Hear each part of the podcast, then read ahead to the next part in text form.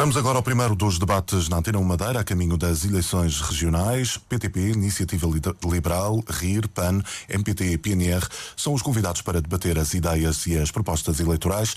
Será um debate moderado por Felipe Ramos. Boa tarde.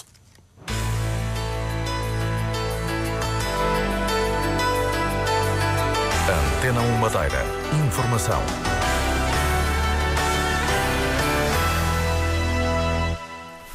Boa tarde, primeiro dos debates na Antena 1, a caminho das regionais, hoje com seis convidados. Raquel Coelho do PTP, Nuno Morna da Iniciativa Liberal, Roberto Vieira do RIR, João Henrique do PAN e Walter Rodrigues do MPT. Convidado também Álvaro Araújo do PNR, por razões profissionais, poderá chegar um pouco mais tarde a este debate. Eu começaria exatamente por Walter Rodrigues, do Partido da, da Terra. Eh, saúde regional é uma preocupação para o seu partido. Que propostas é que poderão ser avançadas para estas eleições no campo da saúde? Antes de mais, boa tarde e obrigado pelo, pelo tempo que estão a dar aqui neste momento. A saúde na Madeira é claro que é uma das formas que nós temos aqui, temos que atuar com mais significação, neste caso, e temos que ter, neste caso, uma aceitação com as pessoas e pedir às pessoas que entram e falem connosco para, que termos, para termos propostas mais, mais, melhores e mais efetivas sobre a saúde. Neste caso, efetuamos levantamentos exaustivos dos casos críticos a nível de saúde regional, implementando de um hospital universitário, permitindo a fixação de profissionais qualificados à RAM. Neste caso, neste, neste ponto, nós temos que chamar a população do Porto Santo e da Madeira a um referendo para ver se o que querem, se é isso mesmo ou outro tipo de coisas. Adaptação do Plano Nacional de vacinação à realidade regional, aumento do, do horário de funcionamento dos centros de saúde, aposta em conjunto com a Universidade da Madeira na investigação, apostar na prevenção ao invés do tratamento. Estes são os principais pontos. Falava, Walter Rodrigues, falava na questão da, do referendo. O referendo seria para a construção do novo hospital ou para o futuro do próprio sistema de saúde? Para o futuro do próximo sistema de saúde e para o hospital também, que envolve muitos fundos, que existem esses fundos, podemos buscar esses fundos da União Europeia, mas, mas, mas as pessoas é que têm que dizer o que querem realmente para, para o Porto Santo e para a Madeira. Saúde deve ser pública. Obviamente. É um direito de todos que nós, que nós temos. E tem, tem que ser completamente pública. Até, até a medicação tem que ser pública. E comparticipada, na sua totalidade? Sim, sim completamente. Nuno Morna, esta questão da saúde. A iniciativa liberal fala muito da prevenção para evitar que se chegue depois às despesas eh, da saúde, mas é uma preocupação também esta questão do novo hospital e de dar cuidados de saúde aos madeirenses. Sim, claro que sim. Eh, em primeiro lugar, boa tarde a todos, eh, aqueles que aqui estão e os que nos ouvem em casa. Sem dúvida que a preocupação, que é uma das maiores preocupações da iniciativa liberal quando partimos para, para esta campanha. Uh, nós estudámos uh, os diferentes dossiês em diferentes áreas e, uh, tanto que entendemos que a saúde é um dos, dos assuntos mais importantes, foi, foi nesse setor em que apresentámos as primeiras propostas que, que divulgámos e é aí que centralizamos grande parte da nossa, da nossa atuação como pessoas preocupadas e com eh, questões eh, que têm, que têm que ser levantadas em relação a isto. E a primeira questão é, obviamente, a questão do novo hospital. Construir um hospital para lá enfiar este sistema de saúde tal qual ele está é a mesma coisa que empurrar o problema com a barriga para a frente. O novo hospital, ao que, ao, ao que foi divulgado, terá menos camas que o atual. Por isso, se não resolvemos a questão das, das altas problemáticas, vamos uh, transferir doentes que estão acamados e há, há, há longo tempo no atual hospital para o novo hospital, porque não há outro sítio onde pôr. Uh, se continuarmos a ter um tipo de saúde que não, está, que não seja sustentado por, um, por cuidados de saúde primários, que façam com que a população não adoeça e, como tal, não tenha necessidade de recorrer aos serviços de saúde, tornando-os assim mais fluidos, mais baratos, uh, continuamos com o paradigma completamente errado. Por isso, é, no imediato há duas coisas que é necessário resolver: a questão das altas problemáticas e a questão das listas de espera. Estas são as duas questões fundamentais. Não resolver isto e deixar isto continuar a andar no modo já de certa maneira descontrolado. Uh, e construir um novo hospital não vai resolver o problema absolutamente como, como, como representante de um partido liberal, um, faz sentido a saúde ser privatizada ou deverá continuar, no caso da Madeira, deverá continuar na mão do, do sector público? Mas nós não defendemos em lado nenhum que a saúde deve ser privatizada. A saúde deve ter, deve ter ou deve, deve ser proporcionada às pessoas a escolha se querem um esquema de saúde público ou um esquema de saúde privado. É isso que nós defendemos. Nós não defendemos que seja que se agarre na saúde e que se privatiza a saúde de cima a baixo. Porque, obviamente, que há aqueles de nós que têm que fazer o caminho connosco, que não têm as mesmas condições que têm outros de poderem se autossustentar em termos de saúde. Repara numa coisa: se nós retirarmos uh, aqueles que podem pagar e que podem por si escolher um sistema de saúde privado, essas pessoas vão deixar de estar a onerar o sistema de saúde público. Certo? Não quer isto dizer que, que, deixem de contribuir para esse sistema. Podem contribuir menos ajudando e, depois, e uh, aplicando aquilo que são o, o, o, dinheiro que ganham num sistema de saúde mais à sua medida. E contribuindo, como eu, como eu disse e reforço, para o sistema de saúde, uh, digamos, uh, público. Hum. Este, desculpa. Não, Conclui, este sistema faria com que, que, se equilibrassem as coisas, no sentido de ser proporcionado uma, uma digamos, um equilíbrio entre, entre o público e o privado. Aliás, o nosso sistema regional de saúde, enquanto funcionou bom, bem, foi porque existia um equilíbrio entre o público e o privado. Aquilo que o público não, não supria fazia com que se recorresse ao, aos privados. Mas havia as convenções e os Não, e há as convenções. A convenção ainda existe, uhum. com a Ordem dos Médicos, que faz com que em, em, Portugal inteiro o único sítio onde um paciente que vá ao médico sabe quanto é que vai pagar, que são 55 euros, é aqui na Madeira. Isto não existe em lado nenhum. Em todas as outras zonas de Portugal, qualquer pessoa que vá ao médico, o médico cobra aquilo que entende ser o valor do seu trabalho. Álvaro Araújo, do PNR, já se juntou aqui ao, ao debate. Eh, obrigado por ter vindo, por estar aqui na Antena 1. Eh, estamos a falar da questão da, da saúde. Eu gostava de saber quais são as propostas que o PNR tem para, para a área da saúde, para a área de saúde na Madeira. Olá, boa tarde a todos. Uh, o PNR na, na, área da saúde defende que deve uh, haver uma alteração no modelo de saúde, no modelo de financiamento da saúde, porque o modelo atual permite que haja sempre fugas uh, a nível de, de financiamento. Uh, e qual era esse novo sistema de saúde? Implicaria que uma pessoa que trabalhe uh, teria o direito de escolher o seu sistema de saúde e, quando ficasse doente, também teria direito de escolher onde queria ser tratado, se seria no público ou se seria no privado a partir desse momento e quando aplicarem este, este modelo de saúde, irão acabar as listas de espera, irão acabar as listas de espera tanto na cirurgia como na, nas consultas e o cliente é que vai ficar eh, muito mais satisfeito com a, a prestação de serviços. Álvaro Araújo, terá que ser o sector privado, neste caso o Estado, a, a garantir esses tratamentos consoante os rendimentos dos utentes? Não será o Estado, será o modelo de saúde que o cliente vai escolher para descontar. Atualmente, eh, as pessoas normalmente descontam para a Segurança Social ou para a ADCE.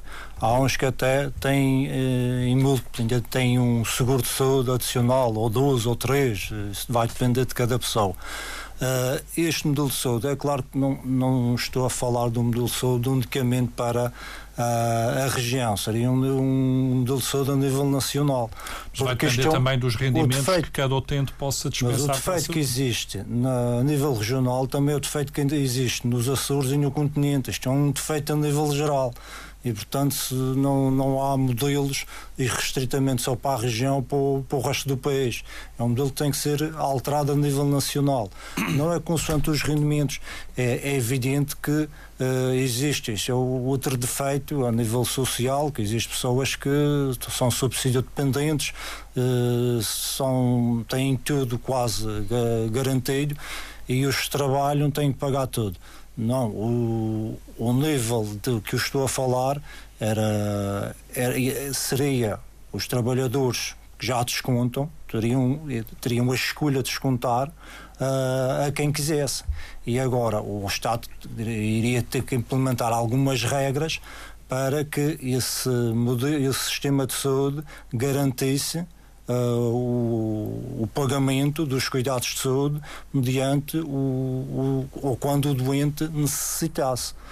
Uh, é evidente que uh, teríamos que implementar alguns limites, uh, porque senão ia haver muitas pessoas que iriam, se calhar, a 200 consultas durante um ano, ou iriam fazer três ou quatro cirurgias durante um ano. Isso também não é prudente. Iríamos que, ter que encontrar algum equilíbrio nessa vertente. Agora, garanto-vos que perante este modelo que o PNR está a, formula, a exemplificar aqui, eh, iria solucionar a questão da, da, saúde de uma vez por todas. E iria evitar que de todas as eleições termos que debater sobre a saúde e das listas de espera. Álvaro Araújo, obrigado. Uh, João Henrique, do, do PAN, propostas uh, para a saúde do, do Partido Animais e Natureza. Muito boa tarde, muito obrigado pelo convite deste pequeno partido emergente.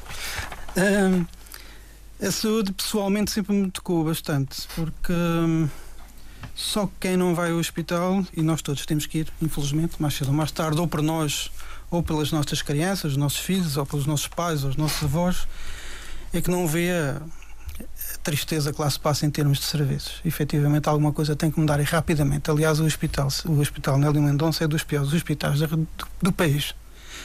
Uh, nós propomos, efetivamente, nós dizemos que o Serviço Regional de Saúde tem que ter uma melhoria eh, substancial, quer a nível de humanização dos serviços, quer numa diminuição drástica, e já foi falado aqui pelo Morna, das listas de espera, nomeadamente, obviamente, através da aquisição de mais pessoal, médicos, auxiliares, especialistas, técnicos e assim por diante. Uh, portanto, isto, isto, é um, isto é algo que tem que ser combatido. A culpa não está no edifício. A culpa também está um pouco no edifício. Mas não, não é a única razão. Não é a única razão. Evidentemente que aquele edifício já tem imensos anos, já está num estado completamente degradado e já não corresponde às nossas necessidades. Se me disser se eu era apologista há uns anos atrás que fizesse um novo hospital, ou bem, talvez não, porque a ampliação do, deste era com participado de 85% pela União Europeia e o outro nós vamos pagá-lo integralmente. De qualquer maneira, também foi dito aqui, e com razão, acho eu, pelo, pelo Morno, que nós, eh, com, com o hospital não são paredes e não são aparelhos. O hospital é as pessoas que lá trabalham. E, portanto, a qualidade e a competência das pessoas que lá trabalham. E eu prefiro, muito sinceramente, ser atendido por alguém competente e humano na rua do que ser atendido por alguém competente e não humano num hospital todo equipado. Prefiro eu e penso eu, preferem todos. E evidentemente que também esta questão, que a Morna também levantou, nós estamos a, a basear-nos numa medicina essencialmente curativa. Depois, doentes é que se resolve o problema. Quando se pode perfeitamente fazer uma medicina também preventiva e evitar, através de bons hábitos alimentares, através da saúde, através do exercício físico. Portanto, tem que haver uma medicina preventiva que, que evite as pessoas de chegarem ao, em últimas instâncias à parte da medicina curativa. Isso até porque poupa bastante dinheiro ao Estado e poupa-nos bastante incómodos, como é óbvio. E, e, financiamento? Quem deve financiar o sistema de saúde? Deve ser uma parceria? Deve ser eh, exclusivamente um sistema público? Uh, com algum acordo privado? O que é que o PAN defende nessa, hum, nessa Não, capítulo? eu sempre fui a favor de um sistema nacional de saúde e um sistema regional de saúde público, absolutamente público, tal como diz a Constituição. Uh, gratuito ou tendencialmente gratuito. Eu posso dizer, queria dizer que nós não somos contra a iniciativa privada, bem pelo contrário. Ela, acho que elas, pequenas, as microempresas e as pequenas empresas são efetivamente o motor de toda a economia e são aquelas que dão emprego, não são as grandes empresas. E achamos que nesta área da saúde uh, o, o, Estado até deve celebrar contratos com, com empresas privadas desde que não tenha esses serviços, que, que os serviços no Estado sejam inexistentes ou que sejam que fiquem muito aquém da qualidade que são desejada. Aí sim, deve penso que se deve celebrar uh, contratos com os hospitais privados ou clínicas privadas ou, o que quer que seja que seja privado e que corresponda à área da saúde. Noutros casos, acho que não. Devemos manter o Serviço Regional de Saúde nosso. Roberto Vieira, que propostas para a saúde por parte do RIR? O Partido RIR, eh, boa tarde a todos, antes de mais. O Partido RIR em relação à saúde, tem como fundamental a construção de um novo hospital. Sabemos que é um processo que vem sendo travado de forma injusta pela geringonça de Lisboa. Nós não temos um novo hospital pelo que o Partido Socialista de Lisboa não quer e faz-lhe jeito eh, colocar a população da Madeira contra o governo regional, que é sobre ele que recai, no fundo, as culpas, ou normalmente as culpas. Aqui estão as pessoas a perder, por uma vingança, uma represália por parte desta geringonça de Lisboa.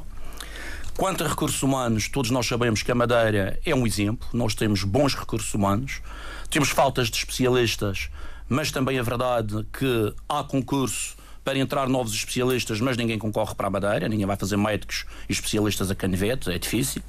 Nós entendemos essa dificuldade do Governo Regional, mas achamos que o Governo Regional aqui na Madeira, através da Secretaria Regional, pode procurar formas de contornar esta situação que agrava. Acha que essa, esse, esse, afastamento dos médicos tem a ver com as condições que são dadas no Sistema Regional de Saúde? Está sem as condições até parece que são Ou é uma questão nacional? Nós vivemos numa ilha e um médico que tem uma especialidade tem dificuldade em viver para uma ilha, que nos limita. Nós somos madeirenses, sabemos as limitações, ainda mais que a mobilidade, as, as, o travão à mobilidade que fazem aqui também à Madeira, provocado também por esta geringonça de Lisboa, eh, nós vir para a Madeira é, é, um desafio e é um desafio que nem todos os médicos e especialistas querem abraçar. Depois temos centros de saúde um pouco por toda a região, é verdade, bons centros de saúde e aí há falta de médicos. E há falta de médicos por estas razões, e, e há falta de urgência. Algumas destes, destes serviços de urgência deixaram de existir aqui na região porque há falta de médicos, e há aqui que tem que haver uma aposta e quase que exigir a exclusividade dos médicos no Serviço Regional de Saúde. O médico pode ser mais bem pago, pode ser, mas ser exclusivamente médico do Centro Regional de Saúde para que assim possa dar respostas. Não podemos aceitar que um médico esteja de serviço no hospital e quase que ao mesmo tempo tenha que estar na clínica ou no consultório. Nós sabemos que isso é isso que acontece todos os dias e quem perde são os doentes, são as pessoas que na sua urgência, na sua dificuldade, na sua doença, chegam muitas vezes ao serviço público e não têm um médico adequado para o atender. A rede de cuidados primários, nomeadamente através dos centros de saúde, estruturada de uma outra forma, acha que era importante? Não, os centros de saúde, eu acho que até tem, tem, dão uma certa resposta, porque nós temos uns enfermeiros muito bem preparados aqui na nossa região. O exemplo disso é os países ricos vêm recrutar enfermeiros à Madeira, não é por acaso. E muitas vezes o enfermeiro, esta parte humana, como dizia aqui o candidato do PAN, a parte humana, nós temos essa parte humana e isso é uma mais-valia. Muitas vezes a pessoa chega com uma dor e quando é encaminhado para a urgência no Funchal, em Machique ou noutros lugares onde há urgência, já chegam com metade da dor, porque o atendimento, muitas vezes o ver, saber o ver, nomeadamente os idosos, as crianças, é, isto nós estamos preparados. Neste momento temos falta é de infraestruturas de um hospital novo. Quem visita o Hospital Nelly Mendonça, quem visita os Marmoleiros, entra em pânico. Entra em pânico porque por fora parece uma coisa, neste momento as obras estão a ser feitas nos Marmoleiros, no novo já não há assim, no Hospital Novo, que nós chamávamos antigamente o Central do, do Funchal, recentemente veio denúncias uh, através de uma pessoa conhecida da nossa cidade que está entulado no mato está cheio de mata à volta do hospital e isso é uma imagem que já quem chega doente e depara-se com aquela imagem entra no hospital a medo, o que não é nada bom para quem vai pedir socorro à sua doença. Obrigado, Roberto Vieira. Raquel Coelho, propostas do PTP para a área da saúde. Muito bem, a área da saúde talvez seja uh, o setor mais crítico uh, do governo regional neste momento e que sofreu um desinvestimento uh, desde a crise, desde 2011, em que foi aplicado na região o plano de ajustamento económico da Madeira, em consequência da descoberta da dívida. E hoje, infelizmente, grande parte do orçamento que é destinado à saúde é precisamente para pagar dívida. Porque, embora nós no passado tínhamos temos um Serviço Regional de Saúde de referência a nível nacional, o problema é que esse custava imenso dinheiro que nunca foi pago. E a partir de 2011 é que, de facto, foi descoberta a tal dívida uh, uh, da Madeira, ou que se começou a falar uh, nisso, e obrigou uma grande contenção orçamental. Não foi por acaso que, nesse período, assistimos a um aumento gradativo da taxa de mortalidade, precisamente porque se fez ressentir na prestação dos cuidados aos utentes do Serviço Regional de Saúde a deterioração da qualidade do serviço.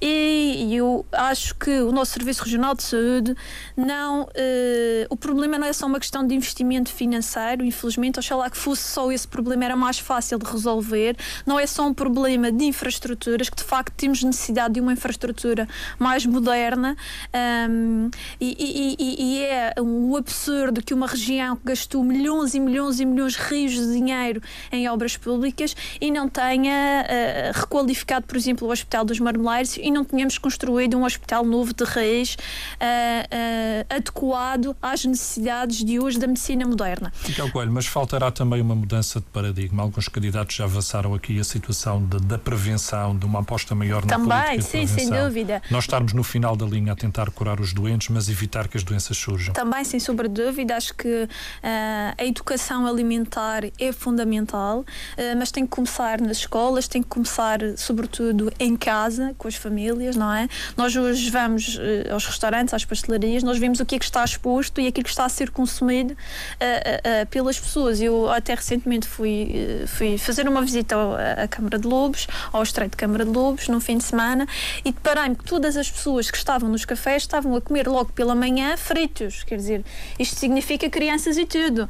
Isso quer dizer que as pessoas estão alimentadas, mas não estão nutridas, não estão a ingerir aquilo que precisam de facto para o organismo funcionar devidamente. É essa parte da medicina preventiva, hum. sem dúvida. Mas eu gostaria de chegar a, a outra parte mais difícil de nós resolvermos e identificarmos, porque só quem de facto está dentro do setor consegue perceber os erros grotescos de gestão, de administração que são cometidos pelo Cesarame e pelo Serviço Regional de Saúde.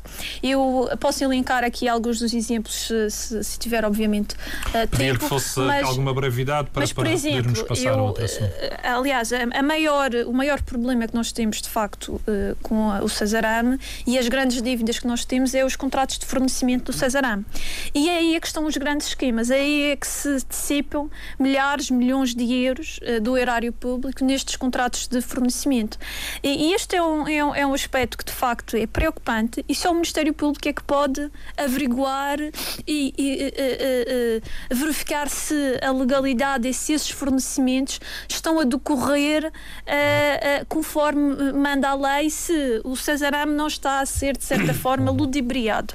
Depois temos outras questões que têm a ver com a administração do hospital. Como é que se aceita que tínhamos de 80 médicos de prevenção uh, uh, nas urgências para apenas um período de 24 horas e se repita essa especialidade desses mesmos médicos. Médicos esses que estão de prevenção não podem estar a operar. Por, muito, uh, por muitos profissionais que nós, que nós vamos colocar afetos ao Cesarame, ao Serviço Regional de Saúde, ao Hospital do Tornélio Mendonça, se estes mesmos médicos vivem 24 horas sobre 24 horas de prevenção, não podem estar a operar. Como é que vamos diminuir as listas de espera?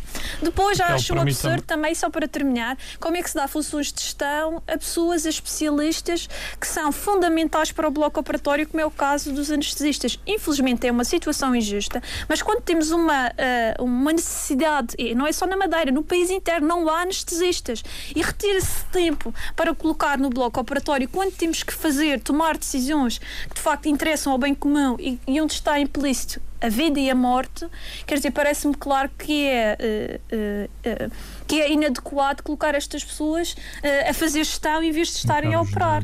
Sim, obrigado. Obrigado, Raquel.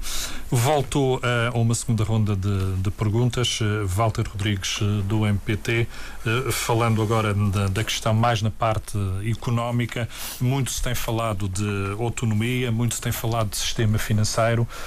o Centro Internacional de Negócios é, é uma dessas áreas. Hum, no ver do MPT, no Movimento Partido da Terra, Walter Rodrigues, eh, o que é que poderia ser feito em termos económicos na Madeira? O que é que deve mudar? Fala-se muito em alterações de, daquilo que tem sido feito, do, dos focos que a economia tem tido nos últimos anos.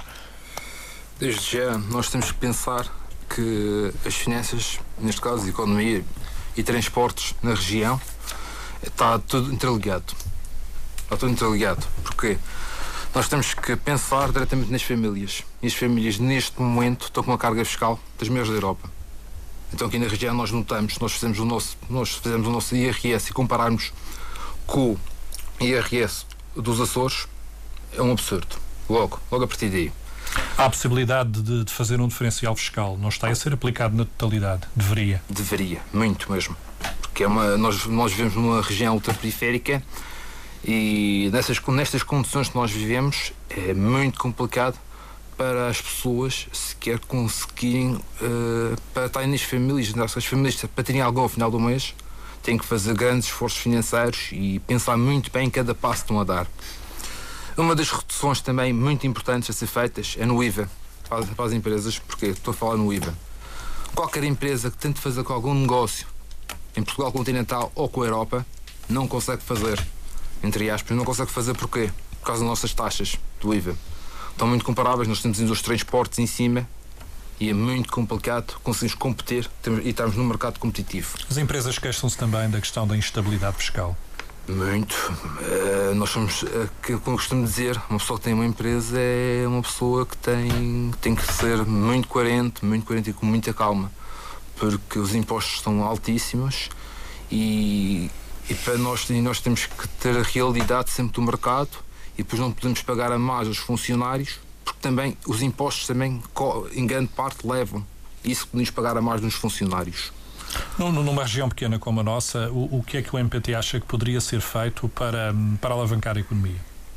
Para alavancar a economia, nós temos, por exemplo, temos a parte da, da cultura, temos a parte da cultura, devíamos ter mais, uh, dar mais acesso à cultura madeirense, hum, principalmente à cultura madeirense, chamarmos a cultura madeirense e temos sempre, uh, neste caso, podemos ter também, por exemplo, fala tanto do Porto Santo, a nível de turismo e etc. O aeroporto do Porto Santo podia ser a plataforma giratória, chamada da América e da Europa, e nós tínhamos então aí tínhamos uma economia um ano inteiro. Pouca gente fala sobre isso, ou nenhum fala sobre isso, mas é uma coisa que falamos com o Governo da República que é a Europa, porque em vez de ir para Cabo Verde, vinha para o Porto Santo e nós tínhamos um turismo chamado todo o ano no Porto Santo. Não sei se é pouca vontade, talvez, ou falta de visão, mas, mas a realidade é que podemos fazer uma coisa diferente, por exemplo, o Porto Santo. E outras más coisas, nós temos assim, temos que atrair outra vez as empresas, falar com a Europa, falar com o nosso governo e explicar que assim é fundamental as empresas que voltem para a região, que é com essas empresas que vamos ter. Vamos dar mais trabalho, isso às pessoas que estão desempregadas neste momento, vão ter mais trabalho, vamos ter uma, uma maior taxa de impostos que, quanto mais empresas, mais vamos receitar, vamos ter, e assim conseguimos baixar basicamente o IRC, o IRS, conseguimos a parte da mitigação, conseguimos dar, o IVA principalmente, conseguimos fazer muita coisa. Claro que temos de ter cuidado, acima de tudo, temos de ter cuidado com a corrupção, neste caso, com a corrupção que existe, toda a gente sabe que existe, a fuga de impostos, a gente sabe que existe e temos que ter, neste caso, uma fiscalização superior sobre esses casos. O Centro, o Centro Internacional de Negócios é uma componente importante, no seu ver, para a economia madeirense? Muito importante. Mesmo muito importante. Da forma como está? Não. Da forma como está não pode ser. Da forma como está temos que fazer muitas alterações. Porque da forma como está não, não é competitivo não é competitivo como da forma neste momento. Não é competitivo. Se nós olharmos, por exemplo, para Canárias, sim, aquilo é competitivo. É para aí que as grandes empresas estão indo. Uh, Saipens, petrolíferas, tudo tem parcelados. Porquê? Saíram da Madeira, estavam cá na Madeira, saíram. Mas não foram para Canárias. Não, a Saipem. É igualzinho, o sistema de Canárias é igualzinho ao da Madeira. É igual? Igual, igual, igual, sem tirar nem Muitas foram, muitas foram para a Áustria, para foram para, Europa, para Malta, sim, sim, Bélgica, Malta, Luxemburgo. Sim, Áustria e Malta. Não foi, não foi para Canários. Temos... É igual, o sistema é igual ao nosso. Exatamente igual. Mas, esta, mas esta, esta questão é importante eh, manter o Centro Internacional de Negócios. É, das coisas mais importantes. Uhum. Nuno Morna, eh, esta questão do, do sistema fiscal, da nossa autonomia, podemos ir mais longe ou deveríamos ir mais longe? Não opinião? podemos nem devemos, temos que ir mais longe. Punha as coisas nesse, nesse sentido. Uh, a iniciativa liberal, como partido liberal que é, entronca em três, três, digamos, questões bastante importantes, que são a questão da, da liberdade política, da liberdade social e, obviamente, da liberdade económica. E como muitos têm uh, as suas causas, nós também temos, temos uma causa muito importante, que é a nossa maior causa, que é a, a preocupação para um grupo que constantemente sofre uma brutal violência da parte do Estado, que são os contribuintes. Nós temos uma carga fiscal elevadíssima, constantemente a aumentar. IRS, IRC, derramas, IVAs, impostos de selo, imposto verde, o IMI, o IMT, o IABA, o ISP, o IT, o ISU, e o IUC, e o RAIC e o Esparta. É impostos em cima de impostos. Mais taxas, mais taxinhas, e a maior parte dos cidadãos deste país pa, trabalham, trabalham para pagar ao Estado. Neste ano foram feitas contas e a 17 de julho, até 17 de julho, de julho exatamente, os cidadãos deste país trabalharam para pagar impostos ao Estado. Daí para a frente é que começaram a beneficiar daquilo que é o seu rendimento para poderem fazer com ele aquilo que querem, mas sobra sempre pouco. E o que nós queremos é que as cargas fiscais sejam bastante, muitíssimo mais reduzidas, de maneira a que as pessoas possam fazer escolhas em relação ao sistema de saúde que querem, onde querem estar e como querem uh, fazer, na escola onde querem pôr ou tirar o seu filho e por aí fora. Este, isto tem que ser dado de volta às pessoas. E para as empresas, não? E exatamente para as empresas. Empresas saudáveis e com uh, finanças, uh, digamos, e com resultados económicos favoráveis, vão gerar trabalhadores mais bem pagos pagos e por aí fora. Ou seja, aquilo que, eh, que, nós, que nós defendemos é, é, é que se tire um pouco a canga de cima do contribuinte e que se vá retirando até chegarmos ao, ponto certo em que haja um equilíbrio entre aquilo que é correto de se pagar em termos de impostos e aquilo que o contribuinte deve ficar como o fruto do seu trabalho. Para fazer isso não será necessário acabar com aquilo que vulgarmente se tem chamado as gorduras do Estado? Obviamente que sim. Porque a, em primeiro lugar, a despesa está muito a, alta. A despesa está naquilo, no Estado gordo, mais gordo do que eu, por exemplo, muito mais gordo do que eu. O Estado é um é balofo, não se mexe, está sentado e serve-se daquilo que é o resultado do trabalho das pessoas. E é aí que a gente tem que emagrecer o Estado. E quando eu falo em emagrecer o Estado, as pessoas não pensam já pensar, ah, vão despedir funcionários públicos. Não, não vão. Vão pôr os funcionários públicos a trabalhar melhor, mais, de, de modo mais, mais racional e mais equilibrado vão acabar com as burocracias, que são aquilo que mais ocupa o funcionalismo público. É papéis atrás de papéis, atrás de papéis. É preciso 50 mil papéis. Ainda agora, aliás, nós todos que estamos aqui e, e, e que tivemos a, a, compilar aquilo que o Estado nos obrigou a compilar para podermos ser candidatos e termos as nossas listas à, à, às eleições regionais, tivemos que arranjar uma, papéis e mais papéis em relação a pessoas mas qual é a necessidade disto? Isto sobrecarregou as, as, as, eh, juntas de freguesia com trabalho, sobrecarregou a nós que tivemos a, a deixar de fazer outras coisas para andar a, a recolher papéis para a frente e para trás, quando isto devia ser tudo online, por exemplo. É, isto devia ser. Preenchiam-se as fichas que o Estado entendesse que tinham que preencher online, mandava-se e o próprio Estado depois era só fazer, digamos, um cruzamento de informação. Falta essa racionalização. Mas eu digo mais uma coisa, deixa-me só terminar. E o engraçado de tudo isto é que depois às tantas disseram-nos assim: ah, atenção, que tem aqui três indivíduos que têm como profissão funcionário público, não está discriminado, que tipo de coisas fazem na função pública. E nós fomos lá corrigir isso. E, no entanto, fomos ver a lista e tínhamos mais oito ou nove a quem eles nem sequer nos perguntaram que raio de função fazia, que está lá funcionário público. Isto é a prova de quê? De que o próprio funcionalismo não foi ver se efetivamente um a um aqueles documentos estavam certos ou não estavam certos. Andamos a brincar. Isto o que é? É tudo demonstrativo de que é um Estado gordo, balofo, que não se mexe. Ou seja, que quer é papéis e mais papéis para justificar trabalho. Nós não precisamos de mais funcionários públicos, estão bem os que lá estão, têm que ser melhor geridos e, e melhor ainda distribuídos. Há, há, sítios que têm uh, funcionários a mais, sítios que têm funcionários a menos. A máquina do Estado é pesadíssima em termos, porque a carga, a carga da burocracia que, a, a que obriga o cidadão é enorme.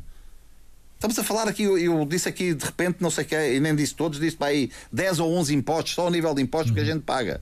E isto não pode ser, isto não pode continuar assim. No caso, no caso do Centro Internacional de, de Negócios, o Centro Internacional de Negócios entronca naquilo que para nós é uma das coisas mais importantes em relação à, à, à Madeira, que é a criação de um sistema fiscal próprio, que com, com, com, fiscalidade reduzida, de maneira que seja atrativo para, para atrair empresas, aquelas empresas que fugiram daqui quando isto era atrativo, que algumas não vão regressar, mas que se consigam atrair empresas de fora que venham uh, uh, vir outras novas. sediar novamente aqui, novas, obviamente, porque está aprovado. Neste momento temos cerca de 3 mil trabalhadores na, no Centro Internacional de Negócios, não chega a 2.900 e, e picos, uh, no Centro Internacional de Negócios, e está aprovado, são os próprios números da União Europeia que o dizem, que cada trabalho direto a este nível gera dois empregos indiretos. Por isso estamos a falar de quase 9 mil pessoas que dependem do Centro Internacional de Negócios, a maior parte deles madeirenses, alguns de e que vão desde eh, pessoas altamente qualificadas, como sejam engenheiros informáticos e por aí fora, até meros, meras pessoas que estão a fazer o trabalho normal que se faz no escritório. Um centro, um centro concessionado ou um centro gerido? Não, gerido pelo Estado. Pelo Estado. Eu, apesar de liberal, se pode parecer um contrassenso, defende que quando os monopólios Uh, não se consegue acabar com os monopólios, que os monopólios não podem ficar na mão dos privados, têm que ficar na mão dos Não há escala para ser um privado. Não há escala, esse é o maior problema da nossa economia. Nós não temos escala para muita coisa. Nós andamos há um ano a estudar uh, os diferentes dossiês daquilo que achávamos para nos prepararmos, não foi por mais nada. Resultaram em 406 propostas, salvo erro, que estão uh, num documento que, vamos, que temos vindo a divulgar, mas que vamos divulgar todos juntos uh, até ao final desta semana, princípio da próxima. E, e, falámos com imensa gente, com, tivemos mais de 100 reuniões com pessoas, com especialistas, e deparámos em quase tudo com o mesmo problema, a escala. Nós somos duas ilhas, em termos de área somos pequenos, em termos de população, somos pequenos e vivemos só até aos 600 metros. Isto cria-nos enormes problemas de escala. E a primeira coisa a fazer é resolver os problemas de escala, então depois é que vêm as questões do, do, do pensar ideologicamente e, e, em termos, digamos, de, de, de, grandes estudos económicos, sociais, políticos ou o que seja, como é que se vão fazer as coisas. Uhum. Criar a escala primeiro e depois desenvolver as, as ideias. Obrigado, Nuno Morna, sobre esta questão do, do sistema fiscal e da parte económica. Uh, Álvaro Araújo, o PNR tem proposta propostas para a área económica?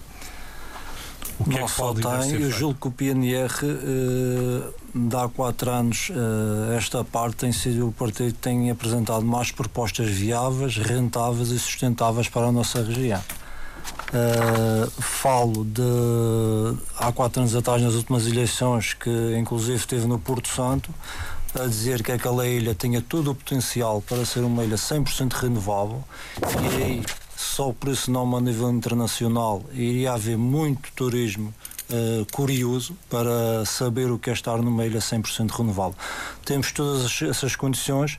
O Governo Regional e bem já deu os primeiros passos nesse sentido, embora tarde. Não sei se aproveitou a proposta do PNR ou não. O que interessa é que está a implementar essa, essa estrutura e, e, esperemos que num futuro próximo isso seja uma realidade para o bem dos porto-santenses e também em geral de todos os madeirenses. Fora o Porto Santo, propostas para, para a Madeira no seu todo? Na Madeira, não acabei, na Madeira, uh, falei de, ainda nesta questão da, da parte renovável, Uh, porque, porque é que o PNR debruça-se muito sobre a parte renovável? Que nós todos os anos gastamos milhões de dias com a aquisição de combustíveis fósseis. Isto é muito dinheiro, parece que não, mas é muito dinheiro. E já temos tecnologia atual, embora ainda há alguma tecnologia essencialmente a nível de, do mar que ainda esteja a ser eh, desenvolvida, mas a nível de eólica, hídrica uh, e fotovoltaica, já temos uma tecnologia bastante desenvolvida e temos que aproveitar, porque a Madeira nem Portugal produz petróleo. Estamos sempre dependentes de, de, fora. Aliás, Portugal gasta cerca de 6 a 7 mil milhões de euros todos os anos com a aquisição destes combustíveis. E temos que fazer alguma coisa. É, nesta, é nestas áreas em que gastamos muito que podemos investir porque é 100% rentável, porque é renovável. Uh, e então, nesta questão, na Madeira, o PNR foi o único a propor, uh, essencialmente aqui na região, que até nem era necessário o governo regional investir. Bastava que desburocratizasse a pequena, uh, a pequena produção energética através de painéis fotovoltaicos e também de outras fontes, seja de, da biomassa, seja de, de, através de aerogeradores, através da energia eólica, uh, para daí tudo junto, em conjunto, as pessoas investiam, adquiriam o aparelho e, através da desburocratização da, da venda à rede pública, o, neste caso, a empresa de eletricidade o que queria fazer era gerir uh, essa mesma produção. Nesta parte, não necessitávamos de um único litro de combustível fóssil para a nossa região, para a parte elétrica. Claro que este é um processo que não é de hoje para amanhã, que ainda leva algum tempo, Uh, com a introdução de veículos elétricos, uh, vamos também ter alguma poupança uh, acrescida, mas claro que leva o seu tempo. Essa, essa será com certeza uma das áreas, Álvaro Araújo. Partilha, por exemplo, da, da questão que foi dito aqui, da, da questão da redução fiscal. a antes, pagar- disso, antes disso, eu queria eh, tornar pública uma, uma medida também do PNR, que é em relação ao que tiveram agora a falar da gordura do Estado. O PNR, eh, já das últimas eleições, propôs a redução dos deputados. Nestas eleições, eh, nesta campanha eleitoral, aliás, já propôs novamente essa redução para 30 deputados, ou em, em alternativa, ou em alternativa, repito, reduzir o ordenado, desculpe, deixe-me falar, reduzir o ordenado para dos deputados para metade, para 50%. Mesmo assim, cada deputado ainda iria ganhar cerca de 1.850 euros. Corrija-me se eu estou enganado. Sim, não. 1.850 euros. O é consideramos, o consideramos um bom ordenado. Isto Fiz é as o que eu contas vi. pelos deputados da Assembleia da República, não pelos da Assembleia Regional. Da Assembleia Regional, ao menos é o documento que está na internet publicado. Álvaro Araújo, mas a não acha que reduzir o número de deputados no Parlamento não estou a dizer, poderá haver o em risco de alternativa- diminuir a representatividade também? Não corre o risco, porque também isso vai correr o risco para os pequenos, mas também vai correr o risco para os grandes. Portanto, não vai correr só o risco para os pequenos. E isso há uma teoria que os grandes vêm dizer que eh, votem eh, o voto útil. Isso é tudo uma, uma, uma farsa que eles Quantos vêm deputados dizer. é que tem porque- o PNR na Assembleia Regional? Desculpe, quando chegar à sua parte, o ser. O ser eh, Era para saber só. o- a iniciativa liberal também não tem nenhum. Pois não? Ah, concorre. desculpe, deixe-me falar, se faz favor, quando chegar à sua parte, ah, fala que eu não lhe vou interromper. Ah, eu, eu estou a dizer que, eu estava a dizer que ah, os deputados estão a ganhar muito para muito pouco que fazem. E é isso quando o PNR vai se debruçar essencialmente nestas eleições para reduzir ah, o dinheiro pago aos deputados e não só, e também aos partidos. Os partidos ainda recebem mais do que os deputados, por cada deputado que lá tem. E estas medidas do PNR vai, eh, vai eh, permitir que este dinheiro seja transferido para as crianças, para a natalidade na nossa região, que está muito baixa. Aliás, o saldo natural da região eh, está negativo em cerca de 800 ou quase 900 pessoas, ou seja, morre muito mais do que, do que nasce. Eh, e isto é continuar, no futuro iremos ter uma população muito mais reduzida. E não é isso que o PNR eh, pretende, porque para manter eh, a nossa região viável com, com trabalhadores também madeirenses, é preciso natalidade, é preciso mão de obra. E Agora, o PNR não quer que seja mão de obra unicamente estrangeira. Permita-me colocar também a mesma questão na área económica ao João Henrique do PAN. A prioridade do Eh, PNR não é. Falou-se aqui muito Posso, sobre a questão. posso falar ainda do, da parte. Temos, Ok. temos que concluir, senão não temos tempo para, para colocar questões a toda a gente. Eh, João Henrique, eh, falou-se aqui muito da questão do abaixamento fiscal. É uma preocupação do PAN também. É uma preocupação do PAN, mas eh, não se esqueça que a parte fiscal está condicionada por, pela lei à Assembleia da República, a maior parte dela, não é? Nós agora fizemos uma proposta de lei à Assembleia Legislativa, fez uma, uma proposta de lei para baixar o IVA na eletricidade e que tem que ser aprovado no Parlamento, portanto, na Assembleia da República. Portanto, há estas uma coisas não. há uma margem. Político Administrativo permite reduzir. Há uma margem. E se baixar os impostos, como é que é que depois a gente paga as contas que tem e a dívida que tem? Voltamos isto- à questão das não, gorduras não do Estado, precisamos aqui ser, de falamos. gorduras, sim senhor. Não, não precisamos ser eleitoralistas ao ponto de dizer que temos que baixar impostos. Não é possível fazê-lo. Tomara nós que fosse possível. É possível. Talvez cortando as gorduras do Estado. como Baixando a disse, gordura é do Estado é possível. Exatamente. Não só, e Agora, os impostos que não são cobrados. Hum, Exato. e também. entretanto, portanto, verdade. achamos que e é agora a propósito daquilo que foi dito eh, pelo PNR em relação à redução de deputados, evidentemente que isso é impensável, porque isso ia tirar a representatividade aos partidos pequenos. Se é 47 deputados, um partido pequeno elege dois, em 10 deputados não elege nenhum. Isso, isso é mais que lógico, as É o contas. método de onde? Pelas contas. Claro, Pelo o método de ontem é mais, que- é mais que normal. Reduz-se o ordenado. Portanto, isto, é, isto é, é muito, é, muito, é, isso é impensável. Portanto, a representatividade é um pilar da democracia. Porque se assim não fosse, tínhamos maiorias absolutas constantes e nós já sabemos que isso não é nada saudável. Uh, Deixe-me dizer-lhe em, em questão esta parte social, fiscal, social da região autónoma, que nos é querida uma outra questão. Não há autonomia sem mobilidade. E nós temos um problema grande de mobilidade. Temos um problema grande de mobilidade no que diz respeito às pessoas e temos um problema ainda maior de mobilidade no que diz respeito às mercadorias.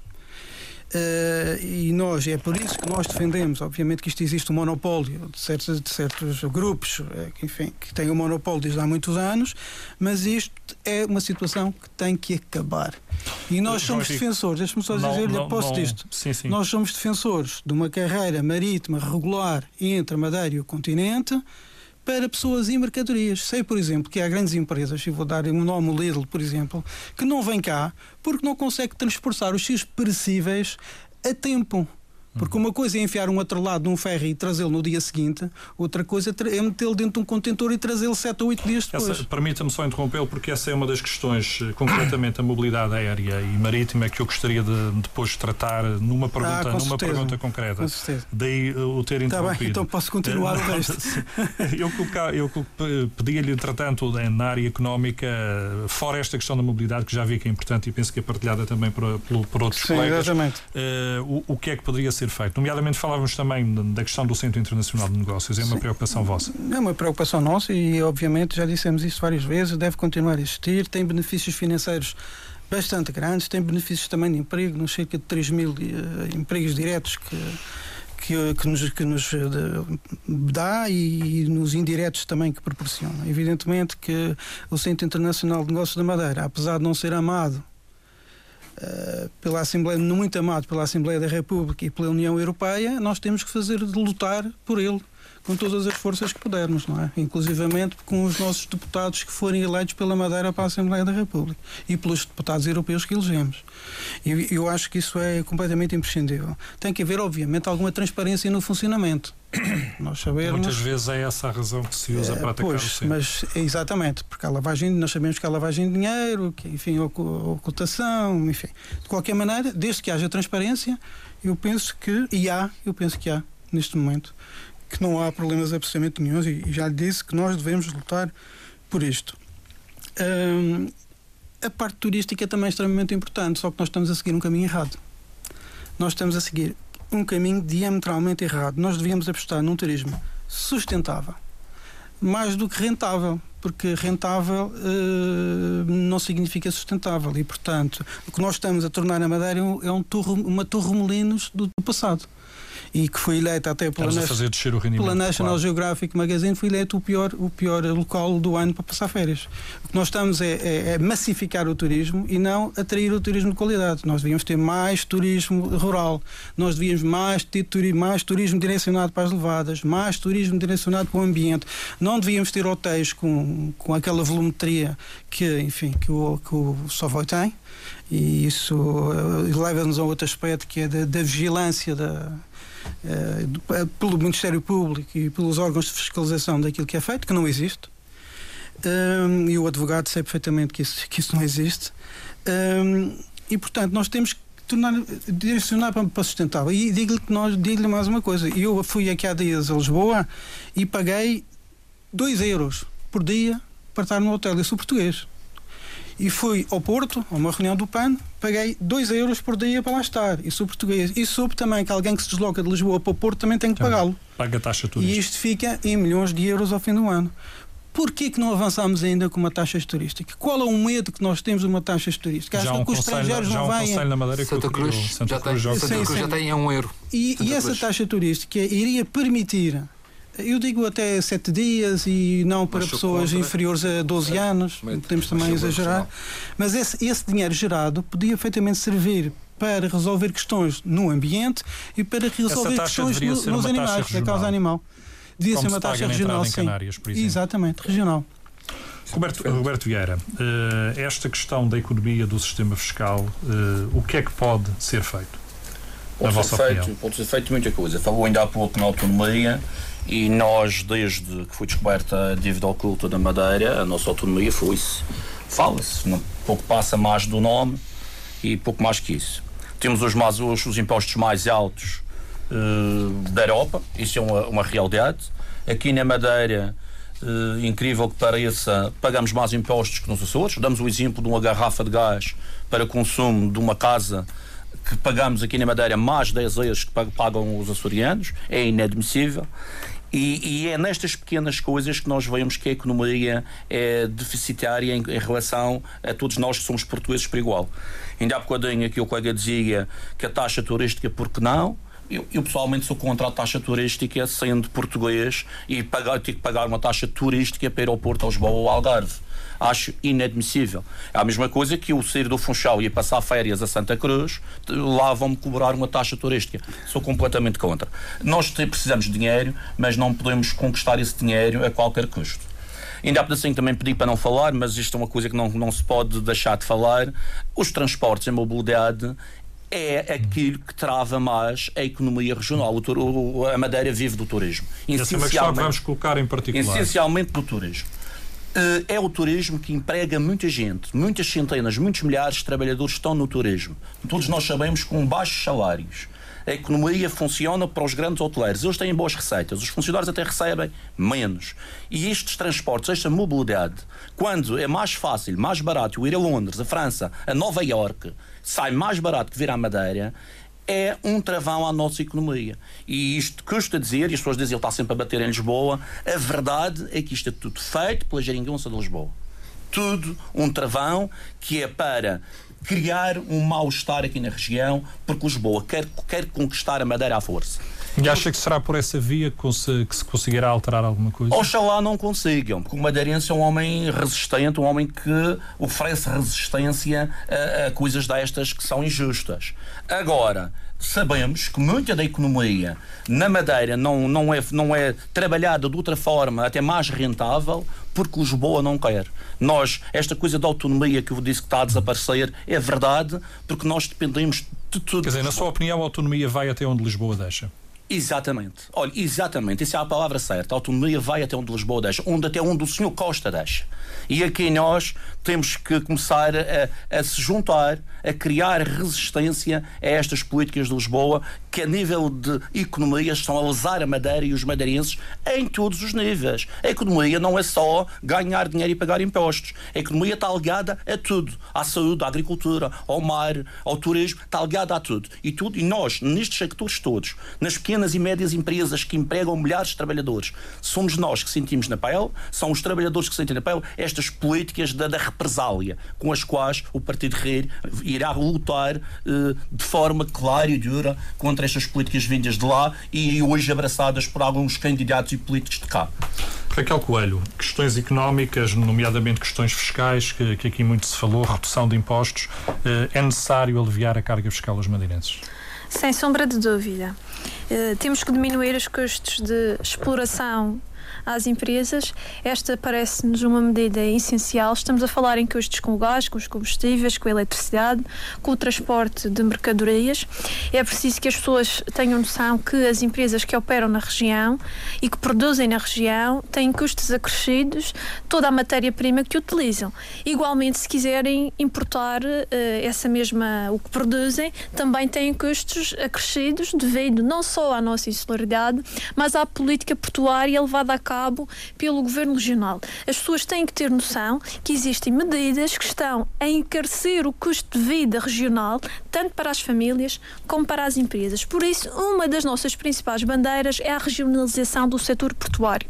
Ou seja, nós queremos que eh, ter um porto mais competitivo, nós queremos ter preços para a carga e descarga de mercadorias a valores mais justos e adequados àquela que é a realidade madeirense, porque nós achamos que temos que ter uma discriminação positiva, mais no que não seja pela nossa insularidade, que já é um custo acrescido que nós temos. O que mais faltava era nós ainda estarmos a pagar uma renda milionária em todos os produtos que nós adquirimos, seja, uh, seja famílias, seja, seja empresas, para alimentar um grupo económico que opera na região há mais de 20 anos, com uma alegada licença que foi atribuída pelo Governo Regional, licença essa que o Governo Regional até se mostrou incapaz de retirar essa mesma licença quando não havia nenhum contrato que vinculasse uh, a OPM, uh, portanto, uh, à descarga e descarga de mercadorias do Porto do Canho Inicial, e mesmo assim, nem assim o Governo Regional conseguiu trazer para si um setor que é fundamental, é estratégico para o desenvolvimento regional. Portanto, o que nós achamos, a, a, a alteração da política portuária é fundamental. Nós precisamos, de facto, trazer mercadorias a preços mais justos, mais competitivos. Nós temos o porto mais dos mais caros uh, do país, da Europa também. Acha que essa redução poderia trazer novas empresas a operar na Madeira? Ou claro. pelo menos? Claro que facilitar sim. a vida das que cá estão iria, claro iria com sim. certeza. Mas sem sombra de dúvida, empresas, sem sombra de dúvida. Acho que uh, mesmo fora do Centro Internacional de Negócios. E eu acho que a grande preocupação das empresas, sim, são os impostos, é o IVA, é o IRC, mas também são os custos de exploração, que são essenciais para o seu funcionamento. Quantas, quantas empresas, ou uh, falo em pequenas e médias empresas, deixam de contratar ou criar um posto de trabalho porque têm que pagar custos gigantescos com a eletricidade, com o transporte de mercadorias. Portanto, isso é inconcebível e depois não conseguem ser competitivos em relação às empresas que estão no exterior, estão no continente e estão, uh, estão na Europa. Raquel Coelho, obrigado. Vamos a uma outra ronda. Permite-me só um esclarecimento. É que há coisas que eu não gosto de ouvir e que me fazem alguma impressão. E, e aquilo que o candidato do PNR levantou em relação à Assembleia Regional é, é por populismo. A Assembleia Regional não custa à região sequer 1% do orçamento regional. 1%. O orçamento da Assembleia Regional no último ano foi de 13 milhões em baixo, qualquer coisa pelo meio. O orçamento regional são 1 um, um milhão, mil e 900 milhões de euros. Não chega a 1%. O problema da, da, da, Madeira não está no número de deputados que tem na Assembleia Regional. Nem no valor dos ordenados. Nem no valor dos seus ordenados. Se eu, estou aqui, se eu acabei de dizer que não chega a 1% do orçamento regional. Por isso, qualquer coisa que venha neste sentido é pura demagogia, não é mais nada. Já agora, aproveitando esta, esta deixa do Nuno Morna, eu gostaria de saber também aqui em relação ao Walter Rodrigues, uh, o que é que acha desta situação de reduzir o número de deputados ou fazer variar os ordenados dos deputados?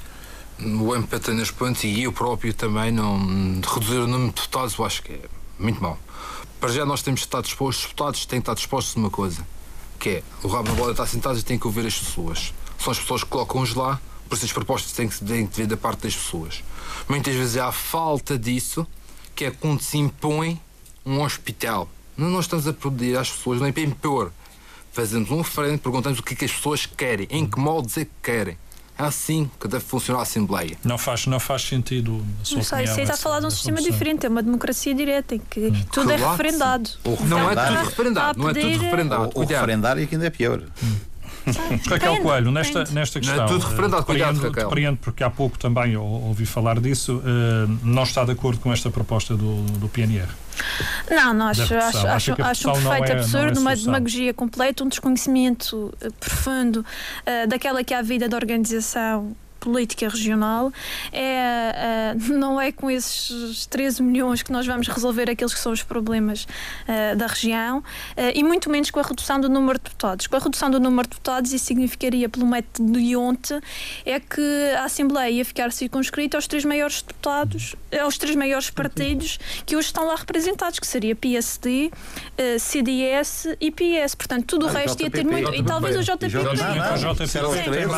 Pronto, o o JPP. o PS não entrava. Pronto, e portanto nós vemos que, sendo assim, a, a- participação democrática e a representatividade ia ficar eh, tremendamente limitada. Aliás, praticamente todos aqueles que estão sentados aqui à mesa deste debate, se calhar não teriam chance de chegar à Assembleia Legislativa da Madeira. Vieira, uh, redução de deputados, também não Não, concordo. não faz sentido reduzir os deputados, faz sentido eh, reduzirem tanta coisa, que há aquelas gorduras do Estado que falaram ainda há pouco, mas na, na questão dos deputados, desde que os deputados façam o seu trabalho, aquela questão de falar que o salário é 3 mil e tal euros, né? é metade. O, o, o, deputado- Limpos, 2 mil o seu euros. candidato enganou-se, fica, nem chega a 2 mil euros líquido. É um ordenado comparável com o trabalhador comum, é, um, é, é comparável, é um, um salário bom, muito bom. Mas é superior à média do, dos Exata- rendimentos que está neste exatamente, momento nos 860 exatamente. Mas euros. aqui o que o Partido de Rir, o que eu entendo é que um deputado devia de ser exclusivamente deputado. E aqui há uma falha na região. É que há deputados que são advogados e vão dois, três dias à Assembleia Regional ganhar estes 2 mil euros e depois vão ganhar outros 5 e 6 e 7 Eu não no, no, concordo no, no, no, Poderá, a Exclusividade. poderá ser mais pacífica do que a ideia da faz mais. Faz mais sentido, faz mais sentido, porque Um eu entendo que o deputado que é eleito por uma população tem que ser o defensor dessa população. Não, e isso que já ter- são um sistema de e incompatibilidades. Isso é tempo. outra Ah, coisa. E exatamente. só podemos ter tempo se não tivermos uma profissão junta a deputado. Ainda há bocadinho falávamos nos médicos. Estar no privado e no público ao mesmo tempo é mau. Deputado, ser deputado e ser advogado é muito mau. É. Depende. Talvez Rapidamente, uh, queria também ouvir, queria também ouvir João Sobre Henrique a sua opinião sobre esta. Não, muito sobre a incompatibilidade subjetivo. e sobre a questão da redução que que o- que que já vi que diminui, diminui, a representatividade e, portanto, está já completamente excluído. E além é do mais, eh, os deputados aqui na Madeira é preciso que as pessoas tenham consciência de que ganham muito menos do que os deputados na Assembleia da depois a República. pessoa fica prejudicada. A dá para além do mais, eh, Leva a outra questão, mas depois eu já. A pessoa dá de dois mandatos e vais sim, descansar. não, isso e um a questão da exclusividade. A questão da exclusividade, pronto. E contra mim próprio falo, porque advogado, que sou advogado, nunca concordei, eh, sempre fui a favor de uma lei que tornasse a advocacia incompatível com o, eh, o exercício de- de- de- do, do deputado. Sempre fui contra mim próprio A falo e, se- e se- e já disse no órgão de comunicação É social, se um dia eh, for eleito, se por acaso tiver essa sorte, Suspende a sua atividade. suspende a minha atividade. Álvaro Araújo, eh, foi você que lançou um pouco esta questão da, da redução dos deputados. E como bem. em democracia é uma ideia, é uma ideia, uma ideia que pode ser, pode ser defendida, mas perante aquilo que ouviu aqui, lançou-se aqui uma outra questão, que foi a questão da exclusividade. Ah, mas deixe-me ainda ah, alterar um pouco o rumo da. ou defender aquilo que eu, que eu, que eu acho correto. Ah, é bom que também a população tenha este parecer dos vários candidatos sobre a redução de deputados, porque ah, isto leva um pouco a nos pensar que muitos deles estão preocupados em mesmo para a Assembleia. O PNR não Claro, está então é preocupado só em para a Assembleia. O povo da Madeira se não estamos na. Assembleia. Fora Deixem-me da rua. deixem-me falar e depois, se Não quiserem. faz qualquer sentido. se Então o que é que está aqui a fazer se não quer ir para a Assembleia Legislativa da Madeira? eh, o PNR, desde, desde que começou as eleições, foi bem notório nas suas declarações que eh, está a concorrer para apresentar soluções viáveis, sustentáveis e realizáveis. É isso que nos apresentar. Sei, essas Nós soluções temos não só podem morrer se não conseguir ser deputado, não é conseguir evidente, colocá-las é depois em letra de lei. mas também é verdade que há alguns partidos que têm representação que já aproveitaram as propostas do PNR e só por isso eu pessoalmente já fico satisfeito. Ai, eu pessoalmente não, só por isso já não, fico satisfeito. Agora, se, não, muito agora há outra vertente. Se querem, até podemos aumentar de 47 para 51 deputados ou até para 60 deputados. Baixa-se o ordenado para metade. Aí tudo bem. Isso O é PNR é de é o acordo. valor. Aí até iríamos ter uma Assembleia com mais deputados e com menos eh, encargos para, na, Agora para os o contribuintes. discurso, então não era as Mas- duas coisas, agora é só uma. Foi, eu disse, em alternativa, reduzir o ordenado dos deputados para metade. Em O alternativa. seu candidato já eu não, era, fui não era- já bem, não era candidato a deputado porque ia eu ganhar fui menos que ganha bem agora. explícito nesta, Mas nesta já não era candidato a deputado. Permitam-me permitam só agora não? eh, E ganhar menos. voltar, Ganha- voltar Não ganhava trabalho. menos, ainda ganhava mais do que voltar ganha aqui a uma atualmente. outra- Isso garanto. Permitam-me voltar aqui a uma outra questão, uma questão que falamos há pouco e que tinha sido prometido que iríamos abordar mais, mais concretamente, que tem a ver com mobilidade aérea, quer mobilidade marítima. Eh, Walter Rodrigues, eh, é necessário rever quer uma coisa, quer a outra. Quando falamos de mobilidade, não falamos só do valor Totalmente. que pagamos, mas da facilidade que podemos ter, quer a viajar de barco, quer a viajar, viajar de avião. Totalmente. As pessoas, neste caso, tanto Porto Santo como Madeira, têm que ter uma palavra sobre isto. E o MPT também tem uma palavra sobre isso depois de, depois de ouvir as pessoas também a falarem. Porque nós temos, basicamente, para a nossa proposta, nós temos que abrir novas linhas marítimas com o continente português a funcionar durante o ano todo. Isto é assim, abri- abrimos o concurso. Se, se as empresas, neste caso, concorrerem, nós adjudicamos. Se não concorrerem, abrimos a própria linha marítima do Governo Regional, criamos a própria empresa, vamos à União Europeia buscar fundos para isso, para construirmos os barcos, o barco, neste caso o ferry, para podermos Fala então de uma linha de transporte de passageiros e mercadorias. mercadorias. Uma linha mista. Isto mesmo. A nível aéreo, a mesma situação, como, como os Açores têm a SATA, nós criávamos, mas é só assim, a nível aéreo, nós tínhamos era pensado na tempo das solução. vacas gordas, agora já não há Nós dinheiro temos- para Não dá para comprar um Cuidado, cuidado, que há, há ainda na União Europeia, consegues ainda, ainda há fundos para algumas coisas. Podia ter Mas sido para isso feito, não há mas de acho que não era o Tens que ir momento. pedir à parte. Não, não tem nem à parte, não há. Isto é, é, é, é perverter o mercado da concorrência. A União Europeia não Está aceita bem, isso é que não, não aceita muito É isto. proibido. pá, não. Mas temos que criar um fundo para isto. Mas acha, Não, acha, não é que a solução, acha que a solução de haver um, um navio, até mesmo no, um navio pago integralmente pelo Governo Regional para o ano inteiro, seria uma solução? Seria. Independentemente se Maior- fosse construído ou se fosse Sim, sim, sim. ou se fosse. Seria, seria. Nós tínhamos as mercadorias cá, a melhor preço, como já tivemos, com o outro armador que estava cá, o outro armador, que é o mesmo, mas não interessa, que estava cá, nós tínhamos os frescos, neste caso, chegavam constantemente, todas as semanas. Nós tínhamos o transporte, neste caso, as, as próprias empresas diziam que seria mais barato, até o transporte. Depois, de repente, acabou isso e voltamos outra vez ao tradicional. E reformular a questão das mercadorias por contentores no Porto do Caniçal. É muito complicado porque neste momento estamos sempre à espera do barco e de retirar os contentores. E só nesse, nesse tempo de espera estamos aqui a falar. Quando nós importamos qualquer coisa, temos de dizer às pessoas: não é 8 dias, são 15 dias. Porque faz. Porque, de- por exemplo, se é comprado em Espanha, em 3 dias está em Portugal. Só que o resto do tempo é pescar a madeira e trans- e ser neste caso, descarregado. Mas o ferry seria semanal lá mesmo. Se a semana lá mesma, só uns trás três dias, chegava, entrava no barco, no outro dia já estava cá. Nós tínhamos era que fazer a logística, nas casas as empresas tinham que fazer uma logística nesse ponto. Tão simples como isso. Em termos de mobilidade aérea, duas Não, companhias não podemos operaram- falar disso separadamente. Eu não Podemos, sei se, se eh, tiver toda a gente de acordo. Se estiverem São de duas acordo, coisas é, diferentes. podemos, Não, podemos- são coisas diferentes. tempo, São, Sim, sim. são coisas diferentes, podemos gerir dessa forma. Peço alguma, Brevidade. tenham alguma brevidade na- nas declarações para conseguirmos abordar as duas situações.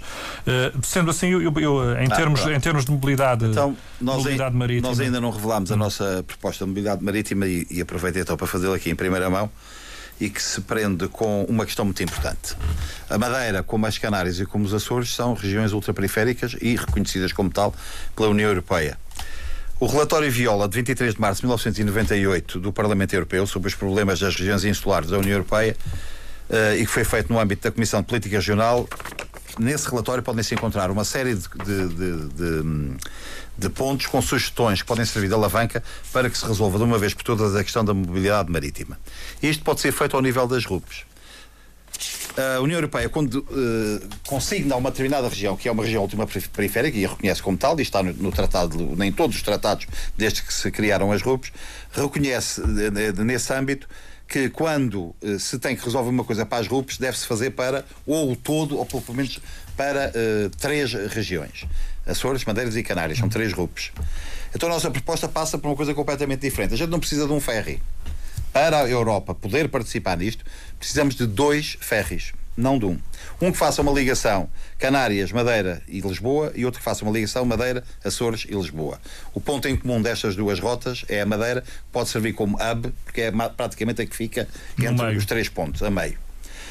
Uh, transporte de passageiros e carga rodada sem tração, que este é um dos grandes problemas, não ser obrigado a vir a tração juntamente com a carga rodada, isenção de taxas, no, no nosso caso na Madeira, e se puder haver isenção nos outros, nos outros, nos outros portos, melhor ainda, facilitação numa coisa que é muito uh, querida aos armadores, que é o abastecimento de água recorrendo aos desperdícios que nós temos de água potável.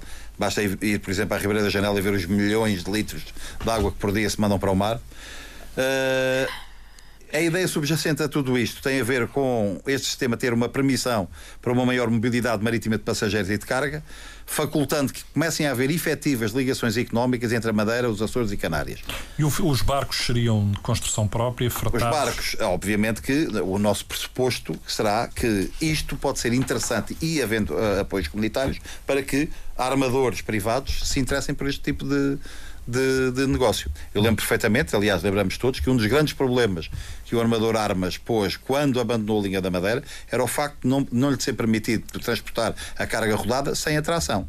Posterior, posteriormente, porque no início Sim, podia. Podia. Exatamente, lhe foi proibido. Foi- foi proibido posteriormente. foi proibido. Havia um limite de 10% Exatamente. da capacidade do navio. Entretanto, as taxas foi- está ultrapassado, nós não referimos neste documento a questão das taxas, parece que agora há isenção de Então, taxas das para, taxas, menos para, para os férreos. Para os férreos. É uma questão Uh, não- Álvaro, Álvaro Araújo, esta questão da, da mobilidade marítima, uh, concorda com esta ideia de termos um ferry?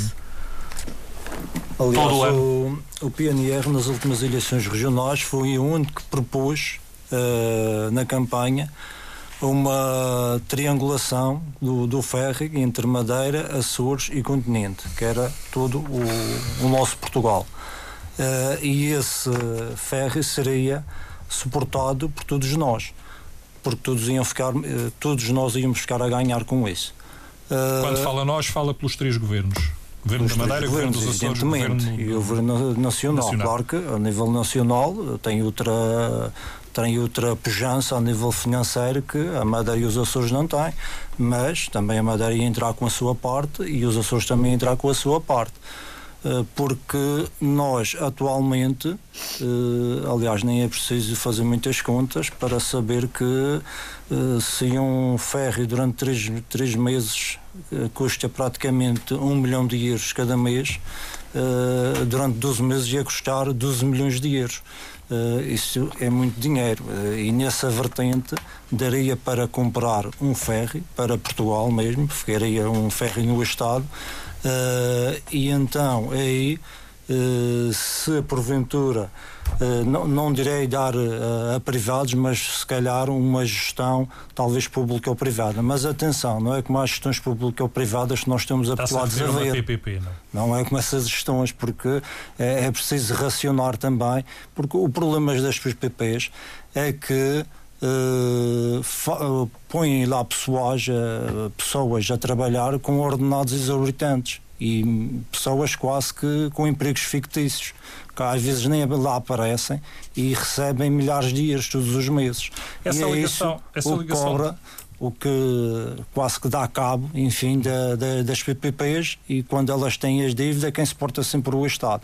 Essa e é, ligação é de no ferro. modelo de, de gestão, não nesse Essa modelo. ligação de ferry, na sua opinião, deveria ser para o ano todo, Para o com ano carga todo, e evidente. passageiros. Para carga e passageiro, evidentemente. Não tem outra lógica se não fosse assim.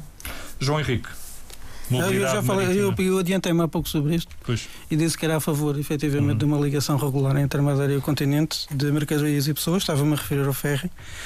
Hum, as pessoas muitas vezes dizem, eu tenho ouvido dizer, até amigos e conhecidos, ah, mas depois do inverno o ferry não é rentável. Não. O ferry vai ser rentável, vai transportar mercadorias no inverno, mesmo que não transporte É pessoas. preciso abrir essa, Exatamente. essa, Ora, o essa- que essa aconteceu, exatamente. O que aconteceu a António Armas foi que se- pura e simplesmente quiseram que ele não operasse mais. E depois que ele tinha o tal, o estágio, o estágio, a tal tração. Vai fazer coligação com o partido que permitiu isso? obrigaçou- É que disse isso isso é outra pergunta. devia responder. Hum, e entretanto, os tais veículos de tração foram obrigados a ser mais, o que tirou mais lugar a- a- ao material rodante. Deixou de ser rentável ou de ser De- deixou de ser economicamente rentável. viável. E, e no momento em que ele e, e no momento em que ele eu sei disto fonte certa no momento em que ele se preparava ganhar. para pedir uma, uma, uma alteração das, da- das taxas portuárias para menos foi quando lhe aumentaram em 15%. Portanto, isto tornava inviável a carreira. E sei também, de fonte segura, que a Binter este mês de agosto esteve para fazer voos regulares entre a Madeira e Marrakech e houve uma reunião no aeroporto, entre a direção do aeroporto, E o CEF? o CEF, a polícia e, e, e a, o e a é que- alfândega. Quem levantou o grande problema foi o E CEF. o CEF não deixou porque achava que havia droga transportada de um lado para o outro, porque tinham poucos funcionários. E, Entronca e, e questão da mobilidade e, aérea. e Vamos- Canárias, vamos Canárias. Canárias ri-se disto, com razão. Nós, nós Bem, parecemos Eles têm deficientes voos mentais. neste momento opera Sim. para Marrocos e opera Agora, para Cabo deixa-me Verde, dizer uma coisa. Canárias. Nós hoje em dia não precisamos ir a Lisboa para ir para Cabo Verde. Deixa-me dizer uma coisa então. Winter.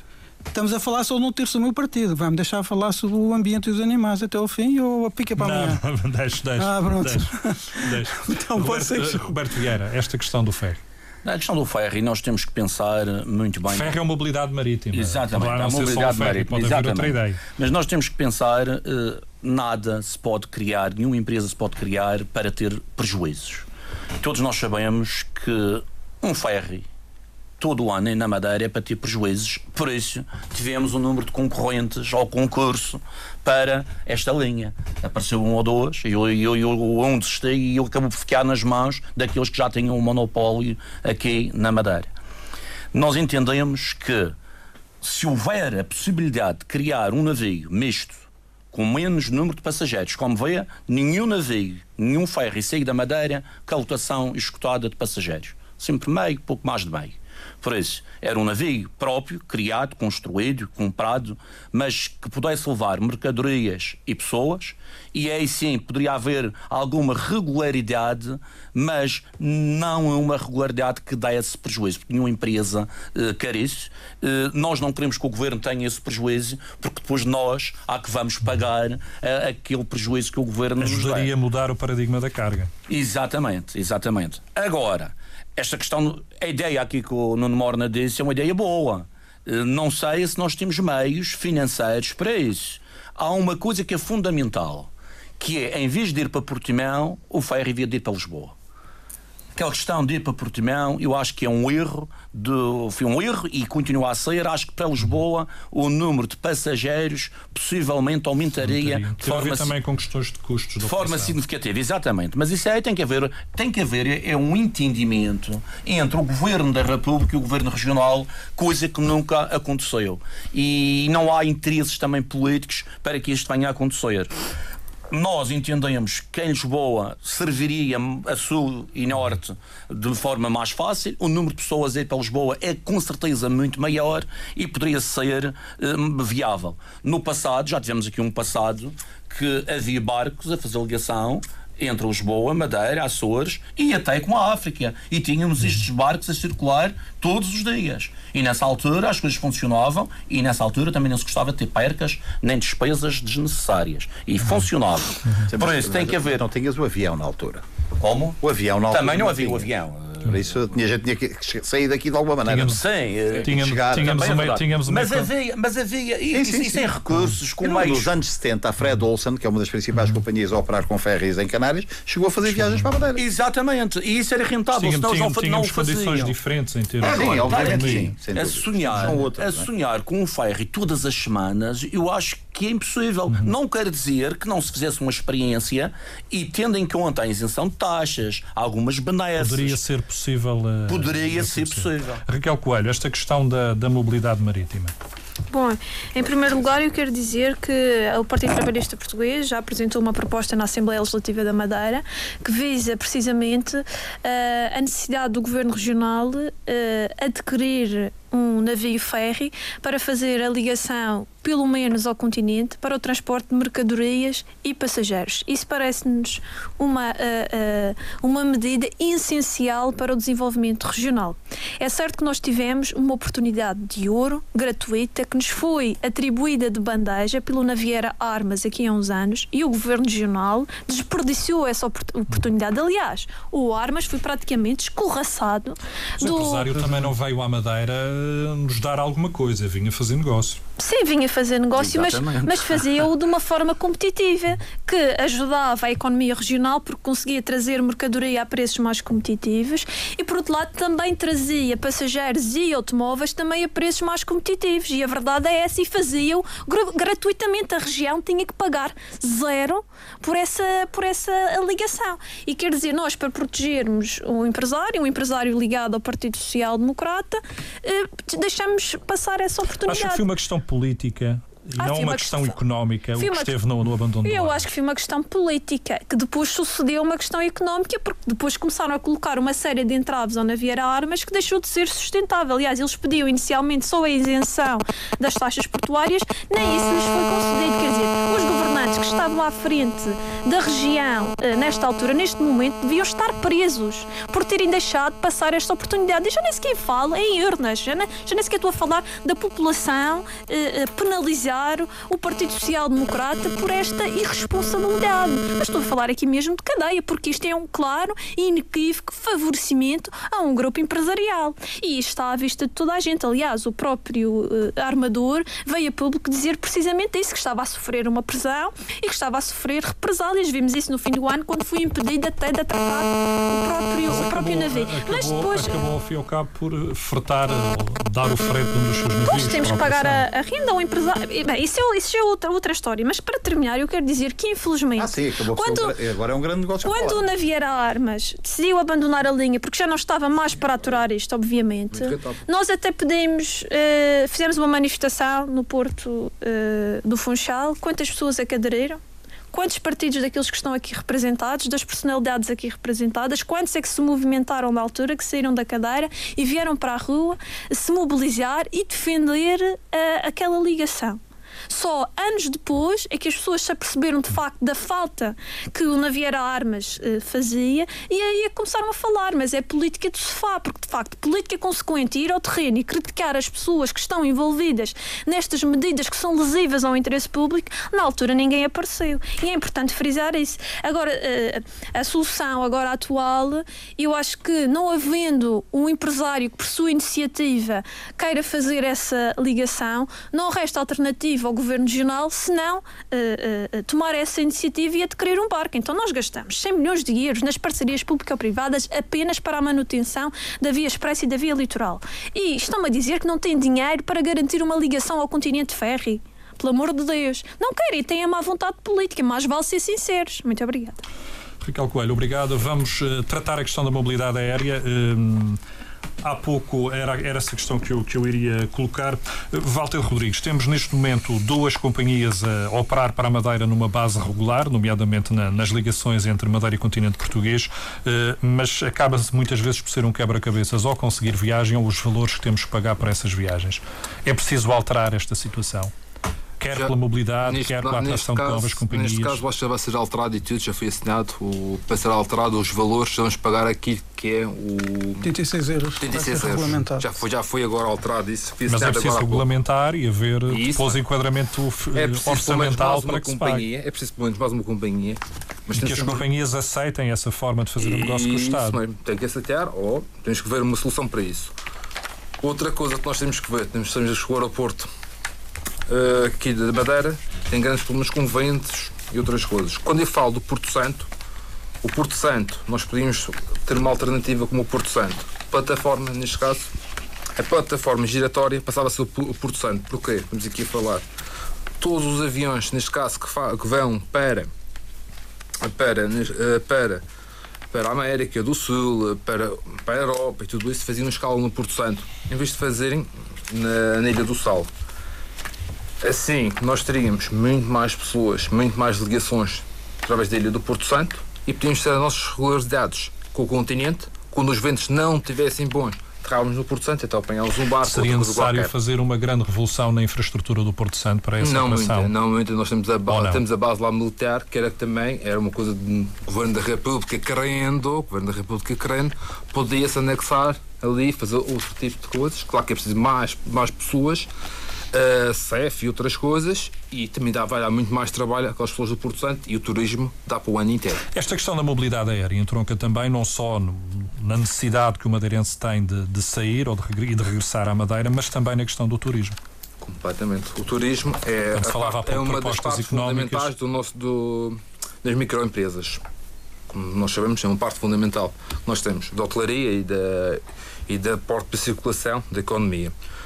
Uh, nós temos que pensar que cada vez mais, com mais camas, teremos que ter mais. Neste caso, nós já temos com um déficit de transportes para a Madeira. Temos camas a mais para os aviões que temos a chegar à região. E mais os problemas dos ventos e outras coisas, e outras in- intempéries, é aí que nós ainda ficamos mais debilitados. Como é que vamos buscar novas companhias, na sua opinião? Como é que vamos buscar novas companhias? A atração de destino Madeira. Tão simples como isso. Temos levadas, temos coisas muito bonitas que não há noutros sítios. Como eu estava falando um, coisa de um mês com um grupo de alemães e eles estavam dizendo que as levadas eram lindíssimas, era uma das, coisas, das melhores coisas que nós tínhamos, apesar do mar também, ser uma das melhores coisas que nós temos também. Temos é que fazer, temos que intensificar, neste caso, uma projeção da Madeira para a tra- a atração de todo o tipo de Mas empresas é, é, e outras é coisas. preciso é convencer os operadores aéreos a voar para a Madeira. Tão simples Tendo como quando nós condições. defendemos, quando nós defendemos o turismo na Madeira e nós teremos, neste caso, a representatividade, neste caso das pessoas a querem viajar de turismo para cá, os próprios operadores vão querer vir, certeza absoluta, porque é negócio para eles. Nuno Morna, questão da mobilidade aérea. Que soluções da iniciativa liberal? Hum, há várias coisas que se podem fazer. Em, em primeiro lugar, uh, uh, ter muito presente que esta, quando falamos de mobilidade aérea, a nossa principal preocupação tem que ser o passageiro madeirense.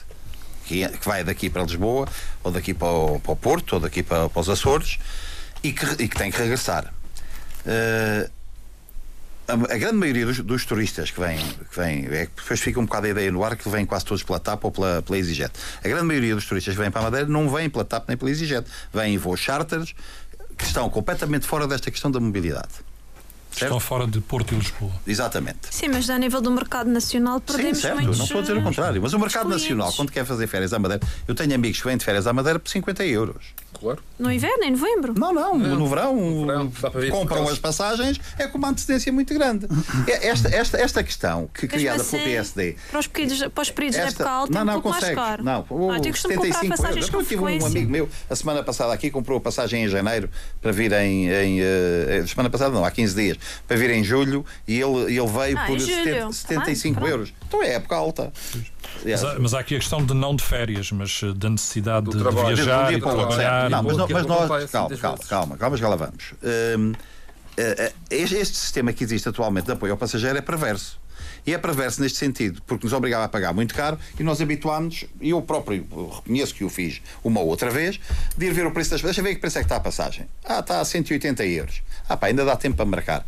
Vou marcar no mês a seguir. E quando aquilo estava ali aos 280, 290, é que eu acabava por marcar as passagens. Porque há algumas Quem tem para adiantar, mas a gente não tem para adiantar, não, é? Exatamente, certo. Mas isto, pronto, mas essa questão em princípio está resolvida. Obviamente. Essa, Só a essa, pessoa com algum poder de compra é que se pode dar esse luxo. Claro, não, a esmagadora maioria dos madeirenses certo. tem que comprar o mais eh, rapidamente Raquel, possível. certíssimo. Não, não estou Sim. a pôr essa questão em causa. Houve, passou a haver de muita gente, uma, e obviamente quem podia aguentar, não é? Uma preguiça de fazer isso. isso. história. Mas isso são casos mais pontuais. Não, não, olha que não são assim tão pontuais como tu pensas. Eu vou, eu vou, eu vou pedir só que percebas. Uh, pronto, eu vou, vou muito rapidamente. Muito rapidamente. A nossa. Uh, uh, eu, eu tenho ainda as minhhas dúvidas em relação a isto que foi aprovado na Assembleia da República. É preciso que vá, Pois, que é preciso fazer a portaria e isso aí no Orçamento de Estado, com as eleições para a Assembleia da República de, de 6 de, de, de, de outubro, tomada de posse do governo, feitura de programa de governo e não sei o quê, tenho imensas dúvidas que isto vá no orçamento do próximo ano. Mas veremos. Uh, o que nós propomos, a nossa proposta para a mobilidade aérea é uh, deixar de haver o apoio ao passageiro e passar uh, a ser, serem apoiadas as companhias, isentando-as de pagamento de taxas à aterragem e taxas à, à, à, partida. Estamos a falar, qualquer companhia que opere para a Madeira de aeroportos nacionais ou para aeroportos nacionais, passaria a poupar cerca entre 5 a 6 mil euros cada vez que viesse à Madeira e saísse da Madeira. Isto pode ser um fator de atratividade para outras companhias voarem para cá.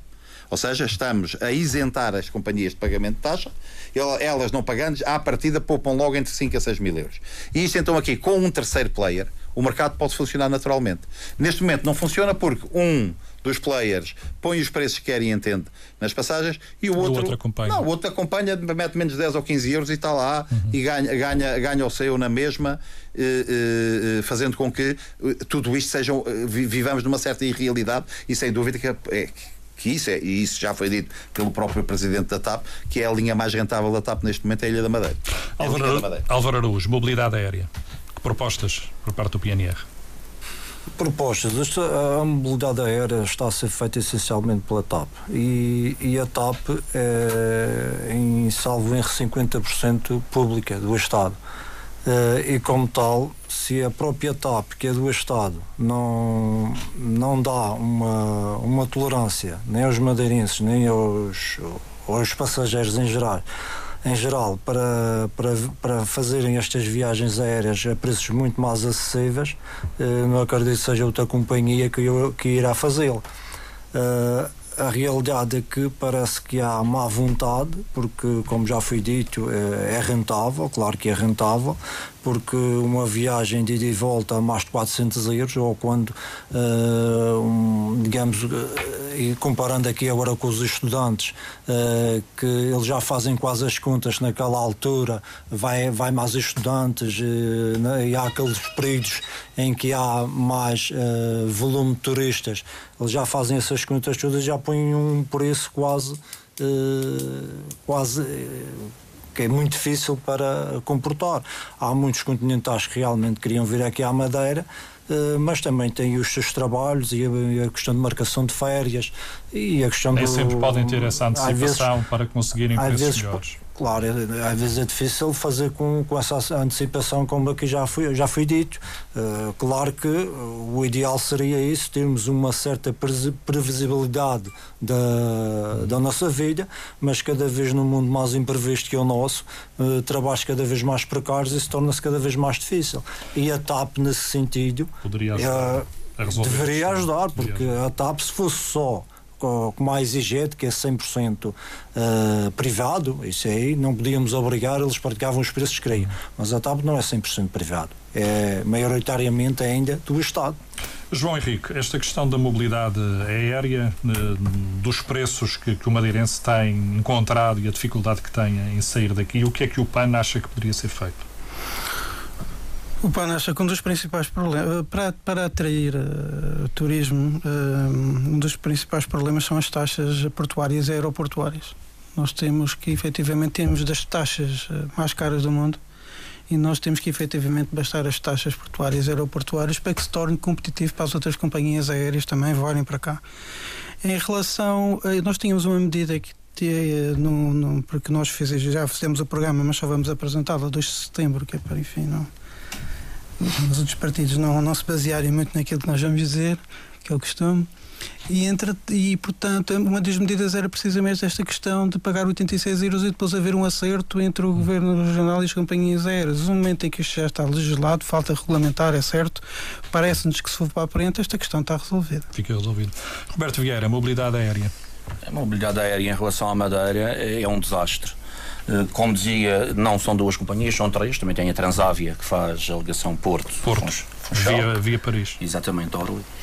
E, e aqui é, é, os preços. Os preços são aqueles que são insuportáveis por qualquer passageiro, seja madeirense, seja estrangeiro. Nós vamos a Lisboa ou ao Porto, chegamos a um balcão e compramos uma viagem por 20 euros, até menos, mas 20 euros para ir à Espanha, para ir a Paris, para ir a Londres. Hum, uh, 20 poucos. Acontece na Ryanair. Hum. Acontece, já vi 19 euros e 99. Para 3 meses ou 4 à frente? Exatamente. Não é no próprio dia. Exa mas consegue-se, mas consegue-se a 20 claro. euros. Também é consegue-se consegue 40 euros para a Madeira mas se essas, comprado com um ano mas se essas empresas conseguem levantar voo aterrar e levantar das, das placas do aeroporto e conseguem ter, é conseguem ter rendimento. Uhum. A TAP também tinha que o ter e estas duas empresas transavam. Estamos a falar dos custos por milha que estão a ser cobrados aos passageiros poderão ser demasiado mais, elevados. Exatamente, na, na, deveriam ser muito mais baixos. Depois falamos, a antecedência é muito relativa. Se eu vou ao continente em trabalho se eu vou estudar e não sei se vou passar as cadeiras todas na universidade, se eu vou por uma questão de doença, eu não posso estar aqui sujeito a pagar 600 euros com a passagem. Nem tenho que estar sujeito, ou melhor, eu posso não ter esse dinheiro. Tenho que recorrer a um empréstimo. Se for um caso de saúde, eu ainda tenho que pedir dinheiro emprestado para me tratar.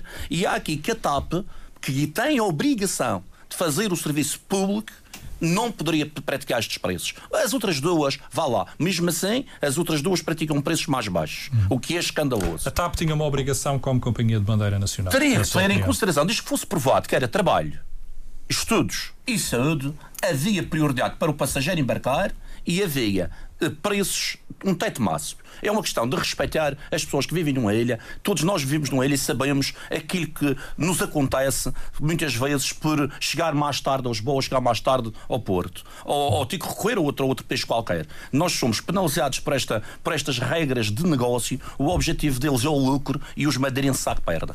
Raquel Coelho, mobilidade aérea, questões que o PTP gostaria de ver tratadas na próxima legislatura. Bom, é do entender do PTP que o subsídio de mobilidade foi um avanço significativo, gigantesco mesmo. Foi algo com que sempre nós debatemos ao longo do tempo que temos estado representados na Assembleia Legislativa da Madeira e uh, é algo que deve ser, obviamente, mantido. Agora, o modelo como ele foi desenvolvido eh, e a forma como tem sido aplicado, aí é que de facto nós na prática estamos a ver que o subsídio de mobilidade serve àqueles que têm poder de compra, àqueles que de facto podem adiantar estes valores avultados que os meus caros colegas já tiveram oportunidade de elencar. O problema é que o subsídio de mobilidade foi criado precisamente para as pessoas com eh, alguma eh, fragilidade económica e que por essa razão estavam impedidos desse direito constitucional que é a continuidade territorial. E o que é que quer dizer? Que neste momento o subsídio de mobilidade serve toda a gente, menos aqueles para qual o, foi o grande objetivo e o grande intuito da criação deste subsídio de mobilidade. Eu acho que nós eh, estamos eh, eh, trancados, há uma visão completamente quadrada relativamente àquilo que deve ser o subsídio de mobilidade ou a forma como é que o, o cidadão paga esse mesmo subsídio de mobilidade. Uh, agora, acho que há outras vias e essas vias que nós temos que explorar. Por qual é a razão que nós estamos a criar estas rendas milionárias às empresas de aviação quando poderíamos arranjar outras soluções? Porquê que o Estado português não, não lança um concurso público internacional e faz uma média das viagens que uh, a população da Madeira poderá requerer num ano e, e chegar ao pé a fazer um concurso internacional e pergunta-me quais são as companhias que estão dispostas a fazer esta ligação por 100, 120 euros, 85 euros. Vamos testar, não é? Porque é testando estes mesmos modelos que nós conseguimos atestar a, a compra direta do, do, valor médio de passagens para o ano. Sim, porque não, porque não essa essa, essa, essa passageiros. Claro, obviamente. Uma empresa qualquer fazer não, barato claro, e claro, obviamente. Mas o problema, o problema é que elas fazem a preços hum. mais baixos, a preços e, uh, muito mais baixos, digo até Ryanair faz voos por 30 e 40 euros, nunca vi cair um avião da Ryanair. Não, Portanto, não é por aí. Não tem uma questão também de escala e isso, e isso é outra discussão que podíamos ter. Eh, permita-me, porque estamos uh, praticamente no, no final uhum. da, desta, na, deste debate, uh, eu iria dar uh, um minuto e peço que respeitem um pouco estes tempos para conseguirmos terminar antes das seis, um minuto a cada um do, do, dos candidatos para abordar alguma questão que achem pertinente e que poderá não ter sido tratada neste debate e começaria da mesma forma aqui pelo Walter Rodrigues. Que eu falo basicamente não foi bem tratado foi, neste caso, a sustentabilidade das políticas. Porque assim nós temos que pensar em políticas de ir à raiz do problema para depois apresentarmos solução até o final. Isso é que tem que ser bem tratado, sempre ter sempre em mente que, que nós estamos ali é para resolver os problemas dos, dos portugueses e dos madeirenses e estarmos sempre disponíveis para olhar para a raiz do problema, então seguir trabalharmos para resolvê-los. Nuno Morna, uma declaração final, algum assunto Se tiver que... tiver que escolher entre tanta coisa que ficou por falar, desde o ambiente até ao turismo propriamente dito, uhum. eu escolheria neste momento aquele que é para mim talvez o, um dos, dos, problemas que mais me apoquenta uh, em, em, em, termos de, de futuro, que é a questão da demografia. A demografia tem uma implicação profunda ao nível da, da sustentabilidade do nosso sistema de segurança social a democracia tem uma implicação profunda ao nível da, hum, do desenvolvimento uh, económico da Madeira, porque se, menos, se temos menos pessoas, menos pessoas vão pagar impostos. Uh, a sustentabilidade da própria região fica em causa porque perdemos mão de obra, porque a todos os níveis uh, ficamos menos pujantes em termos de, de, do modo como, como, a nossa, como o todo uh, pode funcionar. Álvaro Araújo, um minuto, uma declaração final. O objetivo do PNR sempre foi e sempre será apresentar propostas uh, viáveis, execuíveis e sustentáveis para a nossa região, para que os portantenses e os madeirenses tenham a melhor qualidade de vida futura. O PNR pensa sempre no futuro. Não apresentamos propostas para levar a região ou o país à bancarrota. Para isso existem muitos outros partidos que exigem tudo deste casa grátis, eh, subsídio de dependência, apoios a centenas de instituições de solidariedade, exigem subsídios diversos. Uh, a tanta coisa. O INR não se revê nisso. Então, as ruas iam ficar cheias de sem-abrigo. Revê-se essencialmente no trabalho, que, que é com o trabalho que se constrói, não é com subsídio de dependências social... que iremos ter um futuro melhor. Sim, o INR é sustentável, uh, fala muito da sustentabilidade porque é isso que nos leva em frente, é isso que nos vai garantir um futuro melhor para todos nós. Obrigado, Álvaro Araújo. Uh, João Henrique. Uma declaração final. Eu estou zangado consigo, eu espero que amanhã corra melhor. Portanto, quem me quiser ouvir falar de ambiente e de animais, amanhã vai ter a oportunidade de fazê-lo, porque não abdico de falar disto. Portanto, nós mas a política não é só isso, é muito mais que isso. É muito mais que isso, mas é também é isto. lugar as pessoas. Mas também é isto. Sim, não, isso, isso, Mas é também, mas é fica importante. também essa oportunidade Sim, as para pessoas, agora as pessoas conseguir obviamente abordar estão em essa primeiro questão. lugar. Isso é uma falsa questão e pronto. Fica essa Uh, oportunidade fica a agora. oportunidade, exato. Portanto, eu queria dizer que somos um partido que consideramos que está tudo interligado, umas coisas não podem existir sem as outras e não podem coexistir sem o planeta. Portanto, nós temos preocupações com o ambiente, com as alterações climáticas, que são devidas muito ao efeito de estufa, com a poluição e com o lixo, nomeadamente com os problemas dos plásticos, que têm que ser abolidos de uma vez por todas, sobretudo os descartáveis. Isto pode ser tudo explicado e será explicado amanhã. E temos preocupações, obviamente, muito com os animais, e que são, aliás, a menina dos meus olhos, porque eu olho para os animais e vejo que eles são seres Não, são, são sencientes. seres. São seres Talvez sencientes. É capaz de, me, que- de parar de me interromper, se faz favor. Ele não está na Assembleia. Se existe um debate, Eh, não portanto, é um não é um debate, com eh, muito respeito. Mas eh, permita aqui uma certeza, declaração sim, final, dar algum tempo, porque até nem temos muito Reverendo. tempo em termos de, de programa. Posso continuar? Portanto, eu estava a dizer que por acaso eu mandei meninos nos olhos, porque eu olho para os olhos deles e sinto qualquer coisa de diferente. Eh, nós somos a favor de um hospital, de uma clínica veterinária pública e de um centro regional de esterilização, somos pela defesa dos animais e temos isso como causa. Portanto, depois explicarei melhor em que todos estes pormenores. Roberto Vieira, declaração final. Não, eu quero deixar aqui claro que o Partido Rir, eh, reagir, incluir e reciclar é um partido novo na região. Vamos fazer uma política pela positiva, vamos procurar fazer melhor, mais e melhor.